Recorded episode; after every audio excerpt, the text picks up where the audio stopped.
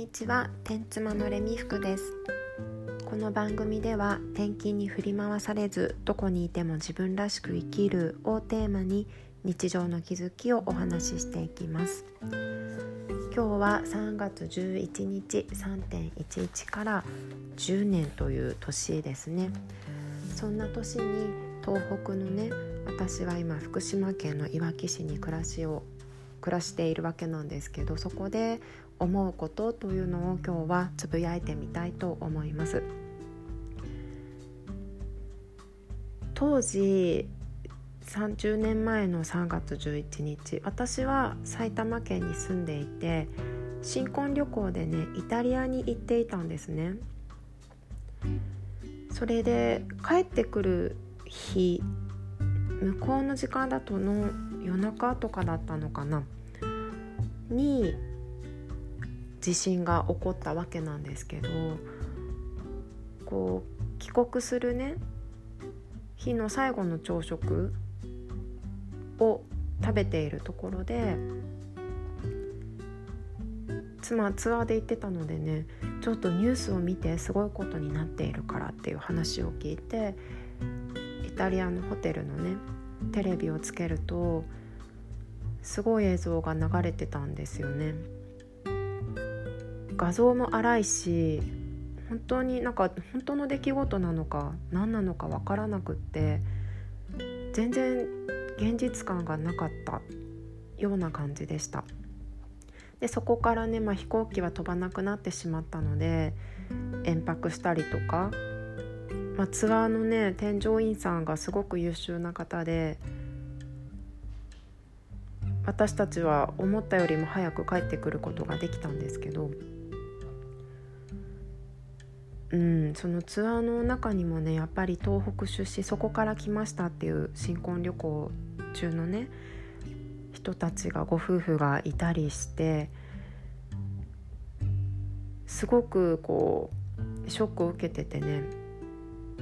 今から思えばあの人たち帰る場所があったんだろうかっていうふうにね今でも時々思い出します。まあ、それで予定よりも遅く日本に帰ってきたわけなんですけど、まあ、埼玉はね直接の被害自宅も別に物が落ちているとかそういうのはなくってその後始まった計画停電とか、まあ、そっちが大変だったなっていう記憶がねすごく残っています。でまあその頃私は20何歳だ？20代。ちょっと濁しとこうかな。20代で報道を見てね大変だなとは思うけどやっぱり東北にね親しい人とかもいなかったしそんなにこう自分事ではないというかどこか他人事だったなというふうに思います。でそれから時が経っていわき市に引っ越しをしてくるっていうのが決まった時5年前ですね当時2歳娘2歳だったんですけどその子を連れて正直なところね小さい子を連れて行ってもいい土地なのかどうかっていうのはとっても迷ったんですね。その時に初めて福島県のいわき市ってどこなんだろうって地図で確認をして原発からの距離とか思ったよりも近いっていうこととかいろいろね幼い子を連れていくのが不安だなというふうに思って調べました。結局ねついてきて今でもこうして暮らしているのであれなんですけどうんなかなか普段は言えない言わないけれども正直迷ったっていうのはあるんですね。本当にそこの水を飲んでいいのかとかねでこっちに来て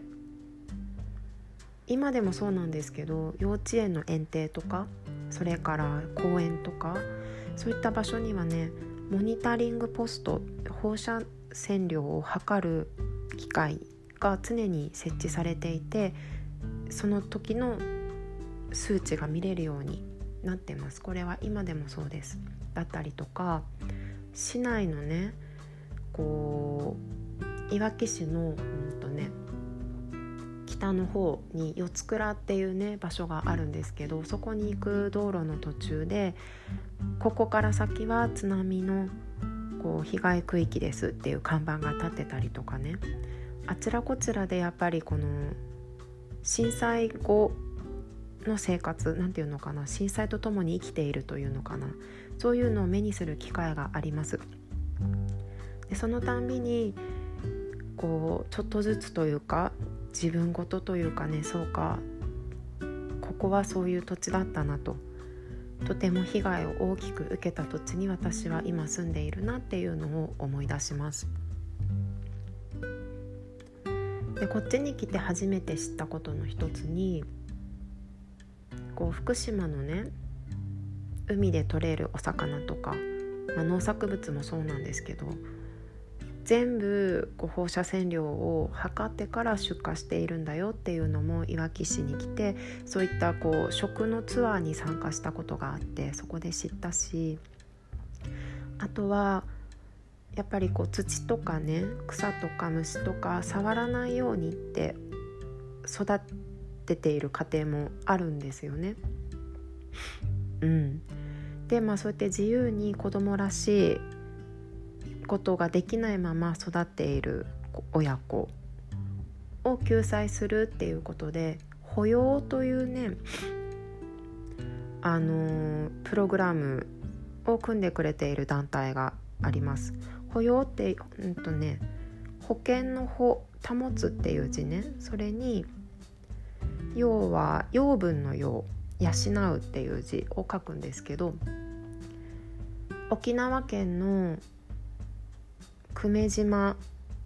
にね施設を作ってそこに2週間とか長期で滞在をする